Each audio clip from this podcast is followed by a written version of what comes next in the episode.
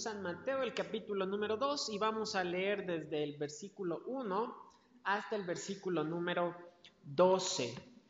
Mateo 2, versículos desde el 1 hasta el 12. Siga con su mirada, por favor. Vamos a leer allí la cita bíblica. Cuando Jesús nació en Belén de Judea en días del rey Herodes, vinieron del oriente a Jerusalén unos magos, diciendo, ¿Dónde está el rey de los judíos que ha nacido? Porque su estrella hemos visto en el oriente y venimos a adorarle. Oyendo esto, el rey Herodes se turbó y toda Jerusalén con él. Y convocados todos los principales sacerdotes y los escribas del pueblo, les preguntó dónde había de nacer el Cristo. Ellos le dijeron en Belén de Judea, porque así está escrito por el profeta. Y tú, Belén, de la tierra de Judá, no eres la más pequeña entre los príncipes de Judá, porque de ti saldrá un guiador que apacentará a mi pueblo Israel. Entonces Herodes, llamando en secreto a los magos, indagó de ellos diligentemente el tiempo de la aparición de la estrella. Y enviándolos a Belén, dijo, Id allá y averiguad con diligencia acerca del niño. Y cuando le halléis, hacedmelo saber para que yo también vaya y le adore. Ellos, habiendo oído al rey, se fueron, y aquí la estrella que habían visto en el oriente iba delante de ellos, hasta que llegando se detuvo sobre donde estaba el niño. Y al ver la estrella se regocijaron con muy grande gozo. Y al entrar en la casa vieron al niño con su madre María, y postrándose lo adoraron, y abriendo sus tesoros le ofrecieron presentes, oro, incienso y mirra. Pero siendo avisados por revelación en sueños que no volviesen a Herodes, regresaron a su tierra por otro camino. Todos, hermanos, todos nosotros anhelamos experimentar gozo profundo y verdadero. A nadie, hermanos, a ninguno de nosotros nos gusta estar tristes. A nadie de nosotros nos gusta estar deprimidos. A ninguno de nosotros nos gusta estar preocupados todos quisiéramos experimentar gozo y un gozo profundo y verdadero. Muchas veces las circunstancias externas del mundo que nos rodea nos, nos, nos, impiden tener ese gozo. Las circunstancias externas de esta pandemia, la economía paralizada, nos, nos impiden disfrutar realmente el gozo.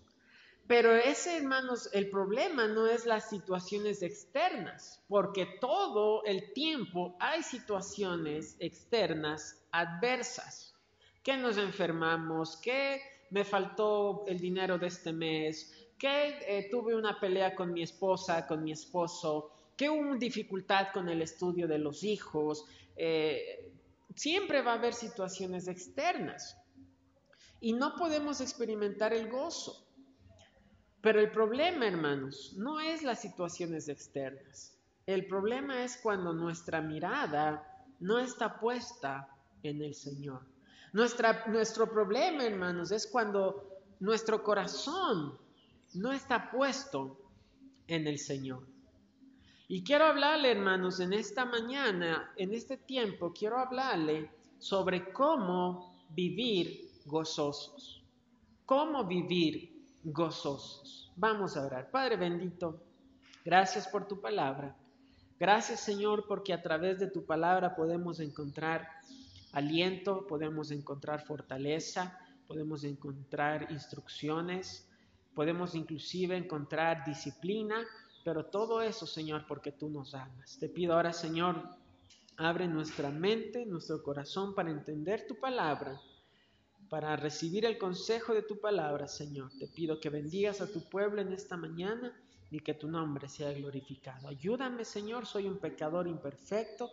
Dame de ese aceite fresco. Espíritu Santo, no permitas que yo diga algo contrario al mensaje de tu palabra. Señor, toma mis labios, toma mi corazón, quita todo pensamiento extraño de nuestras mentes para poder recibir con gozo, Señor, el, el mensaje de tu preciosa palabra. Ponemos, Señor, el mensaje en tus manos, en el nombre de Jesús.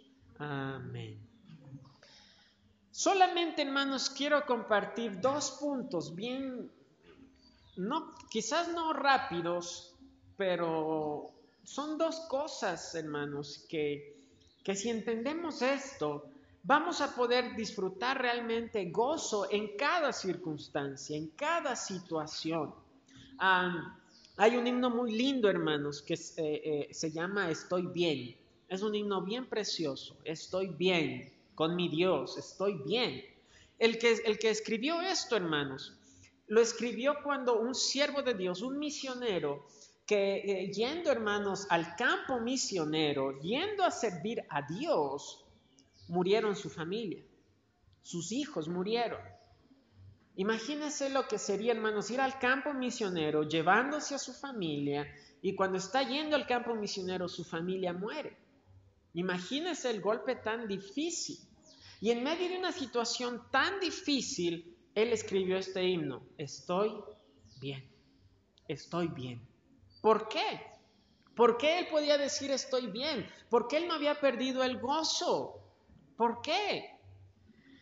Y número uno, hermanos, no hay gozo donde no hay adoración a Dios. No hay gozo donde no hay adoración a Dios. Aquí en, el, la cita que leímos, hermanos, en Mateo capítulo 2, versos del 1 al 12, la palabra eh, adorar se repite tres veces. Tres veces se repite la palabra adorar. Versículo número 2 dice, los magos al final dice, venimos a adorarle. Versículo 8 ah, dice, ah, para que yo también vaya y le adore. Versículo 11, ah, postrándoselo, adoraron. Aquí estamos viendo una cita, hermanos, que nos enseña acerca de la adoración a Dios. Y vamos a demostrar, hermanos, en esta cita bíblica de una persona que no quería adorar a Dios y su vida, hermanos, era un fracaso vacía de gozo, falta de gozo total. Y creo, hermanos, que lamentablemente yo personalmente muchas veces puedo identificarme más con esta situación de falta de gozo. Falta de gozo, que viene una situación difícil y nos deprimimos, nos afanamos, nos entristecemos. Y muchos cristianos, hermanos, por la falta de gozo, tienen que ir a, ver al psicólogo, tienen que ir a ver al psiquiatra, eh, necesitan esto, viven, viven. Hermanos, a mí me asombra sinceramente. Y es triste que muchos cristianos eh, eh, vivan afanados, tristes o deprimidos. Ahora, no estoy diciendo que no, que, no vaya a tener situaciones adversas, difíciles, pero lo, lo, que afecta, hermanos, es que esas situaciones adversas le quiten el gozo completamente. ¿Y por qué? Porque no hay gozo donde no hay adoración a Dios. Mira en el versículo 1, dice allí el versículo 1, cuando Jesús nació en Belén de Judea, en días del rey Herodes. ¿Quién era el rey Herodes? ¿Quién era este personaje? Este personaje, el rey Herodes de este capítulo, porque luego viene otro, otro Herodes, pero aquí en este pasaje, en el capítulo 2, eh, esta persona en la historia es conocido como Herodes el Grande, así se lo conocía. Este hombre, hermanos, era un hombre sanguinario, tirano, cruel, malvado. Era un hombre muy, pero muy malo. Este hombre, hermanos, eliminó, le quitó la vida a todo aquel que consideraba él podía ser su adversario para quitarle el reino. Él veía a alguien, dice este, como que tiene pinta de que quiere apoderarse del reino, quiere hacerme guerra. Antes de cualquier cosa, saca sonapa. Hasta ahí llegó. A ese, ese de ahí no me gustó cómo me mira, parece que tiene algo contra mí, de una vez ahora mismo, y lo eliminaba. Al punto, hermanos, que inclusive llegó a eliminar a miembros de su propia familia y a gente muy cercana a él. Era un hombre muy malo, hermanos, era un hombre cruel. Este, este hombre, hermanos, no era judío.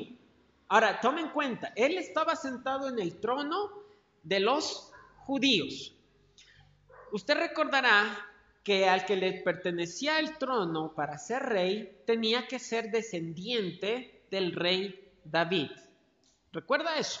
que Dios le dijo a David que sus descendientes se sentarían en el trono. Ahora, este hombre no era ni siquiera judío, mucho menos no era hijo del rey David, no era un descendiente de David. Es lo que se, conoce que era un usurpador al trono. Se había apoderado del trono a la fuerza. Eh, mató al rey anterior con la ayuda del ejército romano y se apoderó a la fuerza del trono. Ya tenía más de 40 años ahí en el trono cuando el Señor Jesucristo nace. Tome en cuenta que era un rey malvado y por eso el pueblo lo odiaba. Era un rey odiado por el pueblo, especialmente por los religiosos de la nación. Los fariseos, los saduceos, los sacerdotes odiaban a este rey. Y ya durante muchos años, más de 40 años, él había reinado ya allí en, en, Jerusalén. Era un rey muy malvado, quería estar en el trono, si era posible, para siempre. Ahora, fíjese lo que pasa más adelante. Cuando Jesús nació en Belén de Judea, en días del rey Herodes, vinieron del oriente a Jerusalén unos magos diciendo, ¿dónde está el rey de los judíos que ha nacido? Porque su estrella hemos visto en el oriente y venimos a adorarle. Tome, póngase en el lugar que ustedes, no sé, usted es un, siervo de la corte y usted está ahí, ah, ahí está Herodes el grande, usted está parado a un lado y vienen unos magos y dicen, ¿dónde está el rey de los judíos? ¿Usted se, imagina el rostro, el susto, la desesperación de Herodes?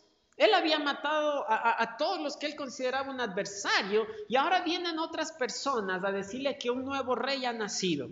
¿Cómo cree que Herodes tomó esa noticia? Vienen estos magos de Oriente. La palabra magos es una palabra griega que se le daba a hombres de Oriente que eran expertos en el estudio de las estrellas eran expertos, eran prácticamente científicos, se les consideraba como gente de ciencia. Eso eran estos magos, ¿sí? Eso eran los magos. Eh, eh, no, no como eh, la tradición católica, ¿verdad? Dicen que eran Melchor, Gaspar y Baltasar, y uno de ellos era negrito, y eran nomás tres, y eso no tiene nada que ver con la Biblia, hermanos. Esta gente eran científicos, expertos en el estudio de las estrellas, y no dice la Biblia que hayan sido nada más tres. No sabemos cuántos fueron. Probablemente eran muchísimos, eran muchos. Pero vinieron con esta noticia. Vinieron con la noticia de decirle al rey Herodes, ¿sabes qué, rey Herodes? Hemos visto una estrella que marca el nacimiento del nuevo rey de los judíos. Imagínese lo que pasó para Herodes. Mire el versículo 3. Oyendo esto el rey Herodes se turbó. Cuando Herodes escucha que el nuevo rey de los judíos acaba de nacer, dice la Biblia que él se turbó pero la palabra turbó es una palabra griega, hermanos, que significa hacer temblar, agitar, perturbar, poner en alarma, causar una conmoción interna, quitarle la calma mental. Herodes prácticamente se derrumbó, empezó a temblar, se agitó, como cuando a usted le dan una, una, noticia de esas bien malas, bien terribles, que uno se queda así frío, descontrolado, así sin saber qué pasó. ¿Por qué? Así se quedó Herodes. Se turbó completamente. Completamente se asustó al escuchar que el nuevo rey de los judíos había nacido y que una estrella había anunciado el nacimiento. ¿Usted cree que Herodes era un hombre que tenía gozo? Este hombre está desesperado, está asustado, está turbado. Él no tenía gozo ni una pizca ni siquiera, porque donde no hay adoración a Dios, no puede haber gozo. Herodes no disfrutaba de ningún gozo. Él no tenía calma, él no tenía paz, él no podía decir, aleluya, gloria al Señor, nació el Mesías, nació el Cristo, nació el, el, enviado de Dios, nació el nuevo rey de los judíos. Él todo lo contrario, se desesperó, se preocupó, perdió toda la paz, se asustó. Y lamentablemente, hermanos, así a veces vivimos nosotros. Desesperados, asustados, preocupados. Ahora, no está mal, hermanos, de cuando en cuando preocuparse. El problema es cuando la preocupación o la tristeza controlan mi vida. Vivo, vivo todo el tiempo preocupado, vivo todo el tiempo estresado, vivo todo el tiempo afanado. Vivo sin paz, vivo sin gozo, vivo sin calma. Eso le pasó a Herodes. Y no nada más de Herodes, Dice allí el versículo 3, oyendo esto Herodes, al rey Herodes se turbó y toda Jerusalén con él. Jerusalén, toda la ciudad de Jerusalén también se asustaron y perdieron la calma, porque ellos sabían que este era un rey malvado y les preocupaba lo que pudiera pasarles a ellos por ese rey malvado. Y de hecho así fue. Más adelante en el, capítulo 2 mismo, en el verso 16, se ve que Herodes mandó a matar a todos los niños menores de dos años en la aldea de Belén. Imagínense al grado de maldad que llegó este rey, que no le importó la vida de esos niños y los mandó a matar a todos. Por eso Jerusalén se turbó, perdió la paz. Cuando usted, mi hermano, mi hermana, pierde la paz, usted como esposo, yo como esposo, como padres, perdemos la paz, toda nuestra casa pierde la paz. Quitamos la paz y el gozo a toda nuestra familia cuando no vivimos gozosos, cuando no tenemos gozo en nuestro corazón. Ahora recuerde, Herodes, él quería ser adorado. Él quería ser reconocido. Él no quería que haya un nuevo rey. Él no quería perder el trono, él quería ser reconocido. La historia, hermanos, nos cuenta que Herodes intentó hacerse un nombre construyendo edificaciones muy grandes. Él, de hecho, reconstruyó el templo de Jerusalén. Reconstruyó, fue una tremenda edificación. Lo que hizo Herodes, hermanos, hasta el día de hoy es un enigma para la arquitectura porque lo que hizo Herodes en ese tiempo era impresionante. Tome haga de cuenta, el monte del templo, el monte, una montaña, él construyó muros y rellenó todo de tierra. Hoy en día, hermanos, hacer eso es increíblemente difícil y costoso con la tecnología que hay hoy en día. En ese tiempo, sin tecnología, construyeron unos muros gigantescos y toda una montaña la hicieron una planicie y encima estaba reconstruido el templo. Él construyó su propia fortaleza excavando en una montaña. En una montaña, en el tope de la montaña, excavó y ahí dentro estaba su fortaleza. Y hasta el día de hoy Herodes el Grande es reconocido por la tremenda obra que él hizo arquitectónicamente de construcción. Porque él quería hacerse un nombre. Él quería que la gente lo admire y de pronto escuchar que había un nuevo rey, él perdió toda la calma. Porque hermanos, cuando no adoramos a Dios, los que quieren ser adorados somos nosotros mismos. Cuando no reconocemos al Dios Todopoderoso, los que quieren ser reconocidos somos nosotros. La carne quiere ser reconocida. La carne quiere que nos digan, wow, pastor, qué increíble. Ay, hermano, qué increíble, muchas gracias. La carne quiere ser reconocida. La carne quiere, ay, preocúpense por mí. Mírenme a mí. Eh, miren que yo esto, miren que yo por acá. La carne quiere atención. Y por eso, hermanos, no experimentamos gozo. No podemos experimentar gozo donde no hay adoración a Dios. Herodes no quería adorar a Dios, Herodes no quería adorar al nuevo rey de los judíos, él quería la adoración y por eso no experimentaba gozo. De hecho, perdió toda calma, perdió toda paz, la malicia se, se, apoderó de su corazón. Mire en el, en el versículo 4, y convocados todos los principales sacerdotes y los escribas del pueblo, les preguntó dónde había de nacer el Cristo. Herodes sabía que este niño que nació era el Cristo. Él está preguntando por dónde nació el Cristo.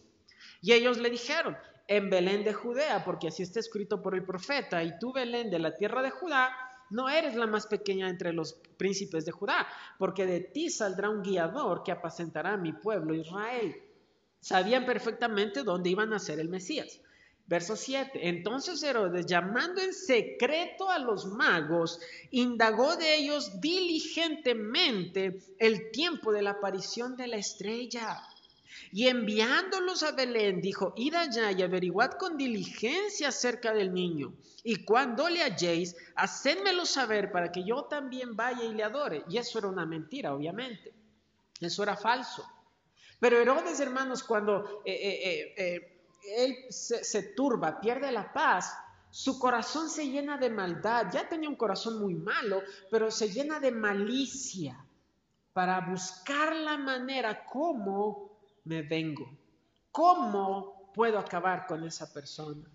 Y hermanos, así también es en nuestras vidas cuando no adoramos a Dios y cuando queremos toda la atención para nosotros, algo pasa, nos quita la paz y nosotros empieza nuestro corazón ahí a maquinar, empieza un corazón ahí, ¿cómo me desquito? ¿Cómo le digo?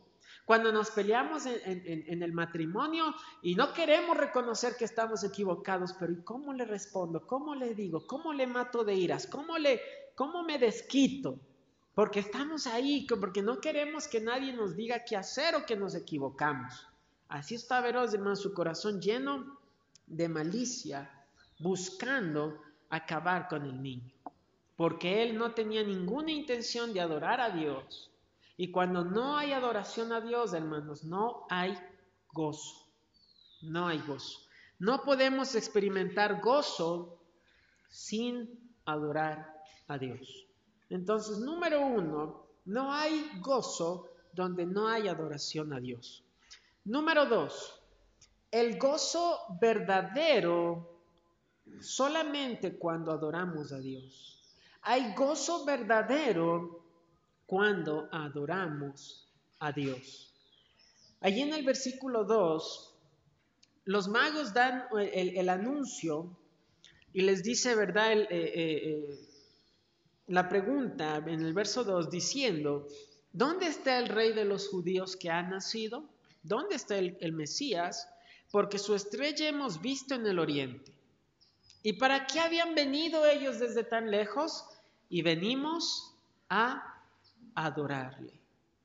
El propósito del viaje de estos magos era solamente adorar al Mesías. Hermanos, ellos vinieron probablemente desde Babilonia, Persia, Medos, desde Media, y, eso no estaba muy, muy, muy lejos, y no había autopistas, no había carros, y ellos tomaron un viaje muy largo y peligroso.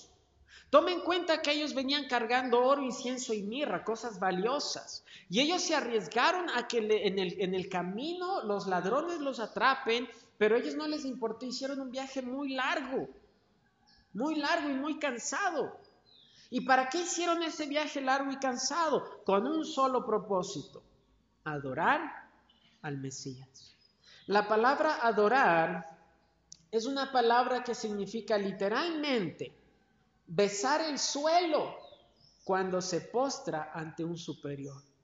A eso habían venido los magos a postrarse a ellos ahí al suelo, a besar el suelo delante del Señor, a postrarse, a humillarse, a rendirle un homenaje, a ponerse de rodillas, al punto de poner su rostro sobre la tierra para adorar al Señor. A eso habían venido estos magos. Hermanos, y es tan impresionante que la Biblia no nos dice de dónde exactamente vinieron los magos, no nos dice cuántos fueron, no nos dicen cuánto tiempo tomó su viaje, no nos dice el camino que tomaron, no nos dice nada. Lo único que nos dice es que vinieron a adorarle. Vinieron a adorar al Señor. Y quiero que mire ahora, hermanos, resultado de esa adoración en el versículo número 10. Y al ver la estrella, se regocijaron con muy grande gozo, con muy grande gozo. La palabra gozo también significa alegría, significa deleite, significa fuente de alegría. Ellos tuvieron una tremenda alegría cuando vieron que eh, la estrella se detuvo sobre donde estaba el niño. Ellos se alegraron, tuvieron una alegría impresionante. Y la palabra que dice allí, muy grande gozo, la palabra que dice grande es una eh, palabra que significa extremadamente enorme.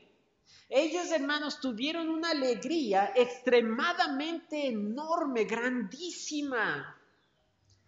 ¿Se acuerda cuando usted le dijo, y bueno, y algún día que quizás lo entienda así, pero cuando le dijo a la que hoy es su esposa, le, le pidió que sea su novia, Cuando usted está todo nervioso, todo ahí, me dirá que sí, me dirá que no. Cuando dijo sí, uno quiere salir saltando de la alegría. O cuando usted le pide que se case y le quieres casarte conmigo y uno está temblando y ahora que me diga que no, pero dice sí y uno se alegra enormemente. Mucho más que eso fue la alegría y el gozo de estos magos de Oriente cuando encontraron al Mesías. Hermanos, a ellos no les importó hacerse un viaje larguísimo y cansado. A ellos no les importó los peligros. Ellos querían tener el gozo de adorarle, de mirar a ese niño, de mirar al Salvador, postrándose, dice allí en el versículo 11, y al entrar en la casa, vieron al niño con su madre María y postrándose lo adoraron. La palabra postrarse habla de una expresión de aquellos que vencidos por el asombro cayeron de rodillas ante alguien. Ah, es una expresión, hermanos, que se utiliza para hablar de homenaje, para hablar de adoración. Eso fue lo que estos, estos magos vinieron a hacer, adorar a Dios. Hermanos, y, cuando queremos adorar a Dios en nuestro corazón, nada se puede interponer. Ahora la pregunta, hermanos, ¿cuánto realmente adoramos a Dios?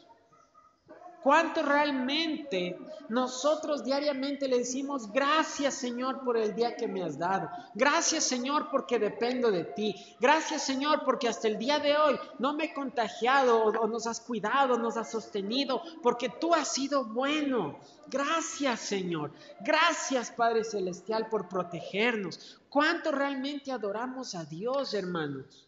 No, pastor, yo sí le adoro a Dios, yo sí le digo gracias Señor.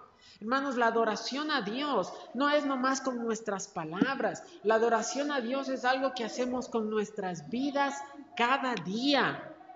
Más podemos, es bien fácil venir y cantar y bueno, parte de la adoración a Dios es cantarle al Señor, alabarle al Señor con la música y con nuestra voz. Pero hermanos, de nada sirve que vengamos aquí, adoremos al Señor con nuestros labios y al salir nuestra vida es como la vida de un impío de nada sirve.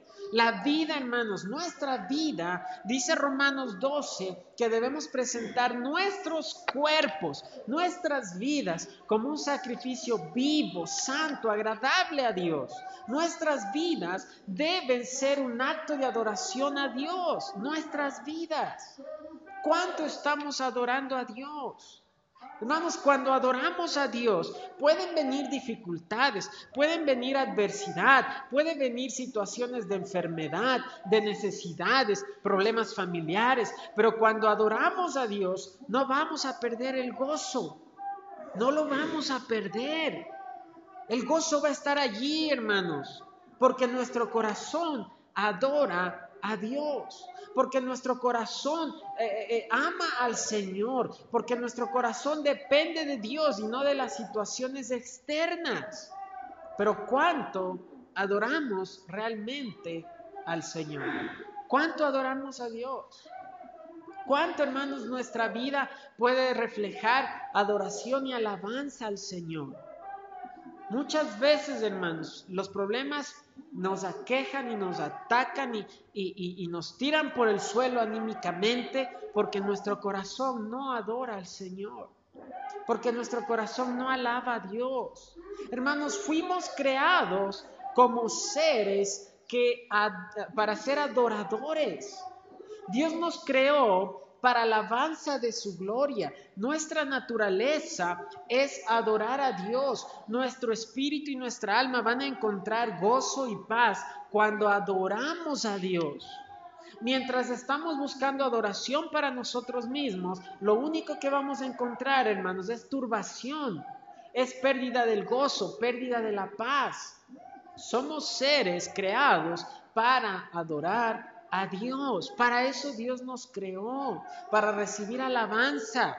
Si usted y yo no adoramos a Dios, hermanos, estamos, eh, eh, no estamos cumpliendo el propósito por el cual Dios nos creó y Dios nos salvó. debemos adorar a Dios. Cuando esté en medio de dificultades, cuando esté en medio de problemas, adore al Señor. Alabe a Dios, glorifique al Señor. Recuerde que Dios está siempre en control de todo. Adórele al Señor, dígale gracias Señor. Escuché el caso de un pastor que durante muchos años él y su esposa estuvieron atravesando serias dificultades económicas. Y la familia de ella, de la esposa del pastor, no eran creyentes.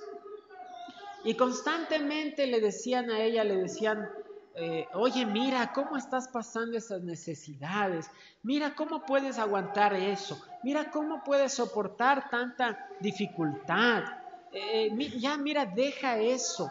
Y, y, ella, ¿verdad? Intentando sostenerse, no, nosotros servimos al Señor, nosotros confiamos en Dios, el Señor nos guarda, el Señor nos protege. Pero año tras año la familia de esta mujer ahí, oye, molestándola y molestándola, haciéndole perder la paz a ella. Al final de algunos años, ella finalmente se rindió y le hizo caso a su familia y abandonó al pastor. Se fue, lo dejó y se fue. El pastor perdió su ministerio. Hermanos, ore por los pastores. El pastor primero debe cuidar a su familia, porque si pierde su familia, pierde su ministerio también, automáticamente. Y el pastor perdió el ministerio. Imagínense, le abandona a su esposa, pierde el ministerio, y en medio de esa dificultad, él escribió un himno, un himno que hasta es muy usado hoy en día. Y no perdió la paz, no perdió el gozo. ¿Por qué? Porque él sabía adorar a Dios en medio de la dificultad. Hudson Taylor, he dicho esto muchas veces, cuando ya estuvo viejito y formó la misión evangelística para la China, tenía cientos de misioneros bajo su responsabilidad. Al principio dice la biografía que empezaron a llegar cartas de los chinos levantándose contra los misioneros y matándolos. Y dice la, biografía que Hudson Taylor con toda calma, con toda tranquilidad, abría una tras otra las cartas y leía, esto pasó con tal familia, en esta situación está. Y él con toda calma escribía la carta de respuesta, siguiente carta. Y eran montones y montones de cartas, de problemas, de misioneros que habían muerto. Y él con toda tranquilidad ahí buscando y adorando al Señor. Cuando Hudson Taylor, su esposa murió, dice la, biografía que fue una mañana que su esposa estaba enferma y nomás en, eh, eh, eh, en, la mañana él se sentó junto a ella en su lecho y oraron y su esposa murió. Y después que su esposa acaba de morir, la biografía dice que él se puso a orar, a darle gracias a Dios por la vida de su esposa y cómo el Señor se la había llevado en total tranquilidad y paz. Hermanos, a mí me, al, mirar las vidas de hombres de Dios, que sus vidas, sus corazones estaban, y el único enfoque de sus vidas era adorar a Dios, yo me admiro cómo en medio de tanto problema, dificultad y, pérdidas, cómo ellos tenían tanta paz para orar a Dios dándole gracias. Nosotros nos enfermamos y lo último que uno piensa es decirle, gracias Señor por la enfermedad, gracias Señor por las deudas, gracias Señor por el problema que tengo con mis Lo último que uno hace es eso. Pero hermanos, si tan solo supiéramos adorar a Dios, aún en medio de los problemas, el cristiano no debería perder el gozo. El cristiano no debería perder la paz. Hermanos, perdemos la paz cuando nosotros queremos solucionar las cosas en lugar de decirle, Señor, yo no puedo, por favor, ayúdame. Señor, hazlo tú. Como le decía, para la operación de mi flaquita, hermanos, literalmente no teníamos ni un céntimo, ni un centavo. Y nomás orando, Señor, te ruego, provéenos. Y de pronto, hermanos, Wow, el Señor, el Señor hace milagros siempre. Y wow, hermanos, podemos adorar al Señor. Debemos adorar a Dios. Hermanos, ¿cuándo fue la última vez que se levantó en la mañana y lo primero que hizo al abrir sus ojos fue decirle, Señor, gracias por la vida, gracias por un día más de vida, gracias por los alimentos que tenemos, gracias por la esposa que tengo, por el esposo que tengo? Quizás es un cascarrabia, un enojón, pero igual dele gracias a Dios, peor es, es nada, dicen, ¿verdad? Pero peor es nada.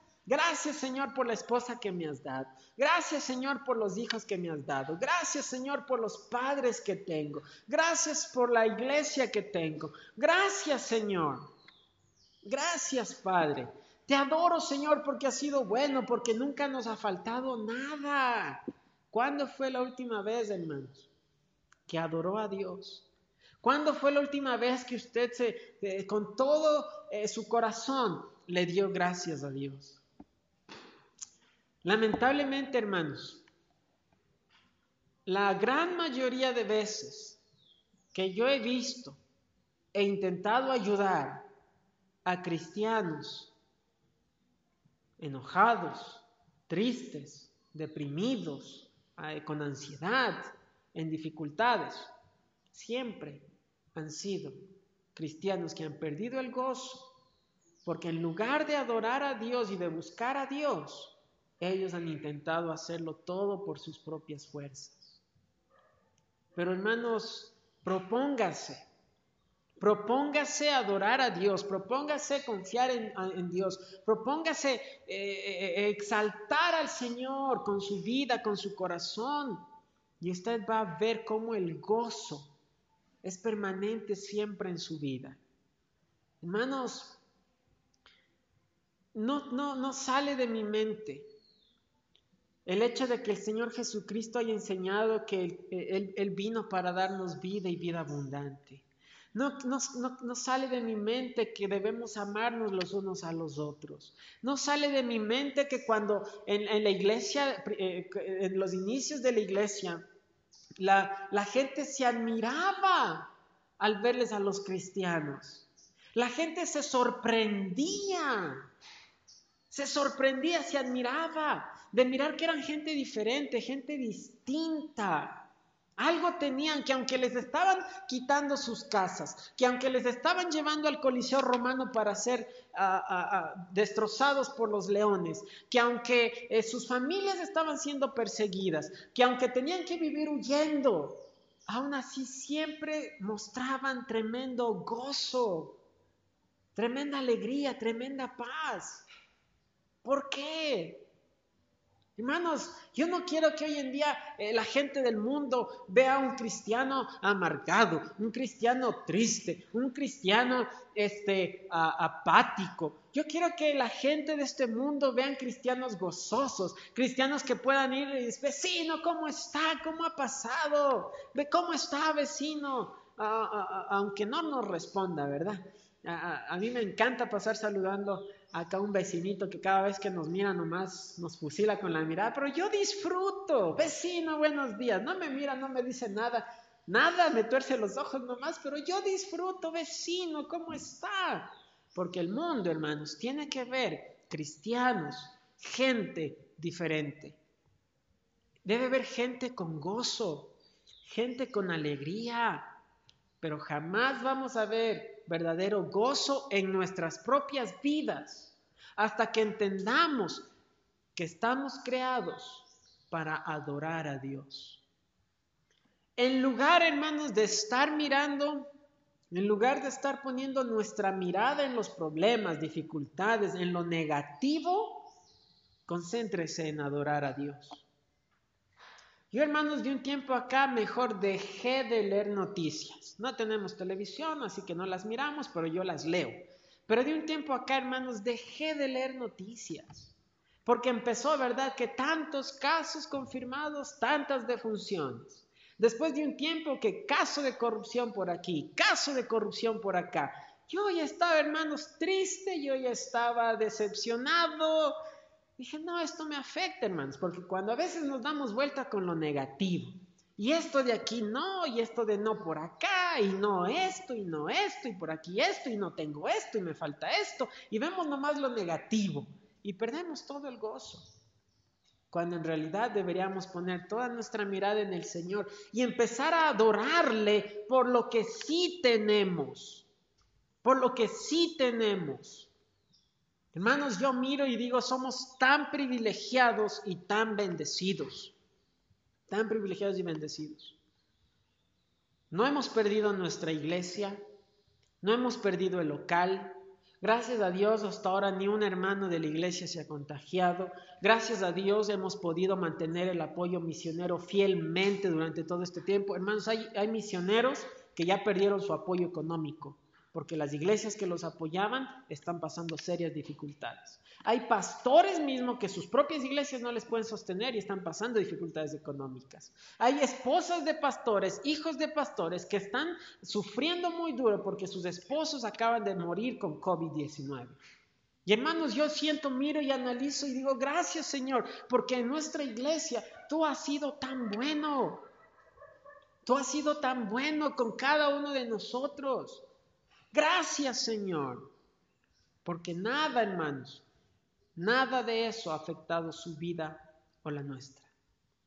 Y en lugar, hermanos, de ver lo que hacemos, no hacemos, o lo negativo, lo que no tenemos, dele gracias a Dios por lo que sí tiene. Dele gracias a Dios por la forma como Él le ha bendecido. Aún en dificultades, dele gracias a Dios. Hermanos, necesita este mundo ahora más que nunca, más que nunca. El mundo necesita ver cristianos gozosos. El mundo necesita ver vidas diferentes. El mundo necesita vidas que impacten. Y no es lo que decimos, es lo que hacemos y es como vivimos. Pero eso, hermanos, será imposible a menos que adoremos a Dios. Va a ser imposible. Va a ser imposible. Cuando yo, hermanos, en mi vida empiezo, les soy bien sincero, hermanos. Esto, el mensaje es primero para mí. Yo primero lo aplico a mi vida y analizo mi vida y quiero que mi vida sea afectada por el mensaje. Pero muchas veces, hermanos, yo intento, tengo que analizar mi vida y cada vez que me siento triste, cada vez que he perdido el gozo, cada vez que he perdido la paz, cada vez que me he deprimido, cada vez que me he desanimado, ay, ¿a poco pastor usted se desanima? Sí, hermano, algunas veces, pero cada vez tengo que analizar mi vida y me doy cuenta que he dejado que mi corazón se desvíe del Señor. Mi corazón no estuvo en el Señor. Mi corazón no estaba adorando a Dios. Por eso me entristecí, me deprimí, me afané, me... algo pasó. Porque mi corazón no estuvo adorando a Dios. Adórele al Señor. Adórele. Hermanos, hoy en día estamos ante, creo yo, dos extremos opuestos de lo que creemos o el mundo cree que es cristianismo. Por un lado está el liberalismo, donde todo es libertinaje, que es supuestamente fiesta en la iglesia y pachanga en la iglesia rato del culto y una bulla y un montón de despelote y desorden. Y algunas personas creen que eso es cristianismo. Pero lamentablemente está el otro extremo, donde la gente cree Ahora yo soy cristiano, yo soy santo, yo soy santa y nadie tiene que mirar ni hablar con el ungido del Señor. Y nos creemos mejores. Y no, no, hermanos. Debemos regresar al cristianismo bíblico. Debemos regresar a ese cristianismo donde los apóstoles cuando fueron llevados ante el concilio para dar razón de su fe, los azotaron y dice que salieron del concilio gozosos de haber sido tenidos por dignos de, sufrir tal aflicción en el nombre de Cristo. Imagínense, Imagínense que le llevan aquí a, la iglesia acá y le agarran ahí le dan de, le dan Cuetazos ahí le dan de azotes. Y, imagínense, de pronto usted ahí se levanta todo, ay, ay, ay, ay, ay, pero con gozo ahí, gracias Señor. ¡Wow! Y que sea sincero. ¡Wow! Sería impresionante. A eso tenemos que regresar. Regresar a un, a un mártir, al primer mártir de la historia, al diácono Esteban, que después que él testifica ante el concilio, arremeten contra él, le apedrean y dice la escritura que su rostro era como el rostro de un ángel y después dijo, veo los cielos abiertos y al Hijo de Dios sentado a la diestra del Padre. ¡Wow! Y la gente que miraba eso, Wow, el impacto de un hombre que está siendo apedreado, pero su rostro es como el rostro de un ángel por el gozo y la paz que tenía. De tal manera que el mismísimo apóstol Pablo fue impresionado por eso, porque él estaba presente en ese instante, mirando a Esteban ahí con, un, eh, un rostro tan gozoso y calmado. ¿Cuánto de eso la gente de este mundo puede ver hoy en día en nosotros? Nuevamente, esto no quiere decir, ah, bueno, ah, eh, tengo tanto gozo y adoro al Señor que voy a ser irresponsable en cuidarme. No, no, no, no, eso no tiene nada que ver. La situación es cuánto usted y yo adoramos al Señor. Porque cuando usted adora al Señor, bíblicamente su vida va a estar llena de gozo, llena de paz, y recuerde, gozo también significa alegría. Ay, pastor, ¿cómo puedo tener alegría en medio de las deudas? Adore al Señor. Adore al Señor. Ay, pastor, ¿cómo puedo tener alegría en medio de la enfermedad? Adórele al Señor. Ay, pastor, ¿cómo puedo tener eh, gozo y alegría en medio de los problemas familiares que tenemos? Adórele al Señor y deje todo en manos de Él. Adore al Señor. La Biblia dice que Dios busca, busca adoradores en espíritu y en verdad. Dios busca adoradores. Dios está preguntando, ¿dónde están los adoradores? Deberíamos poder decir en la Iglesia Bautista de Sucre, gloria al Señor, aquí estamos. Espero que eso podamos decir cada uno de nosotros. Dios busca adoradores. Dios busca adoradores. Y cuando viene la adoración, hermanos, en nuestro corazón, también viene el sacrificio. Esos magos de Oriente, hermanos, no les tomó, no les costó, no se preocuparon por el viaje tan largo que tenían que hacer, ellos no les importaba nada con tal de adorar al Señor. Y después ellos, hermanos, en el versículo número 11, la Biblia dice que sacaron presentes. No nomás llegaron a adorar al Señor de muy lejos, le trajeron regalos. Y no le trajeron cualquier cosa, le trajeron oro, incienso y mirra. Cosas costosas. Porque más, cuando Dios tiene nuestro corazón, Dios tiene todo. Pablo dice que los macedonios, cuando se trató de ofrendar, ellos, eh, los apóstoles le decían, no se preocupen, ustedes están en una extrema pobreza, en profunda pobreza, ustedes no se preocupen, más bien nosotros deberíamos buscar la manera de ayudarles a ustedes. Y dice la Biblia que los macedonios les rogaban, permítenos hacer esto, permítenos, por favor, recibe nuestra ofrenda, porque la Biblia dice que primero se entregaron ellos al Señor. Y es eso, hermanos, lo que debemos hacer. Entregarnos completamente, adorar al Señor, decirle, Señor, todo lo bueno en mi vida es para la gloria y honra de tu precioso nombre. Yo nada de esto he logrado, nada de esto es por mi causa, todo es porque tú has sido bueno y por eso te adoro, Señor. Adórele al Señor. Adórele. Adórele. No quiero, hermanos, que en mi vida las dificultades, porque hermanos, como le dije hace un rato, toda la vida vamos a tener dificultades. No quiero que en mi vida y en mi familia, con cada dificultad, se nos venga el mundo abajo. Quiero que en mi familia Miren a un padre que aún en medio de dificultades sabe vivir gozoso adorando al Señor. Quiero que eh, mi iglesia mire a su pastor que aún en medio de dificultades sabe vivir con gozo adorando al Señor. Quiero que nuestra comunidad vea cristianos que aunque estén atravesando dificultades, vivan gozosos, vivan alegres, pero adorando al Señor.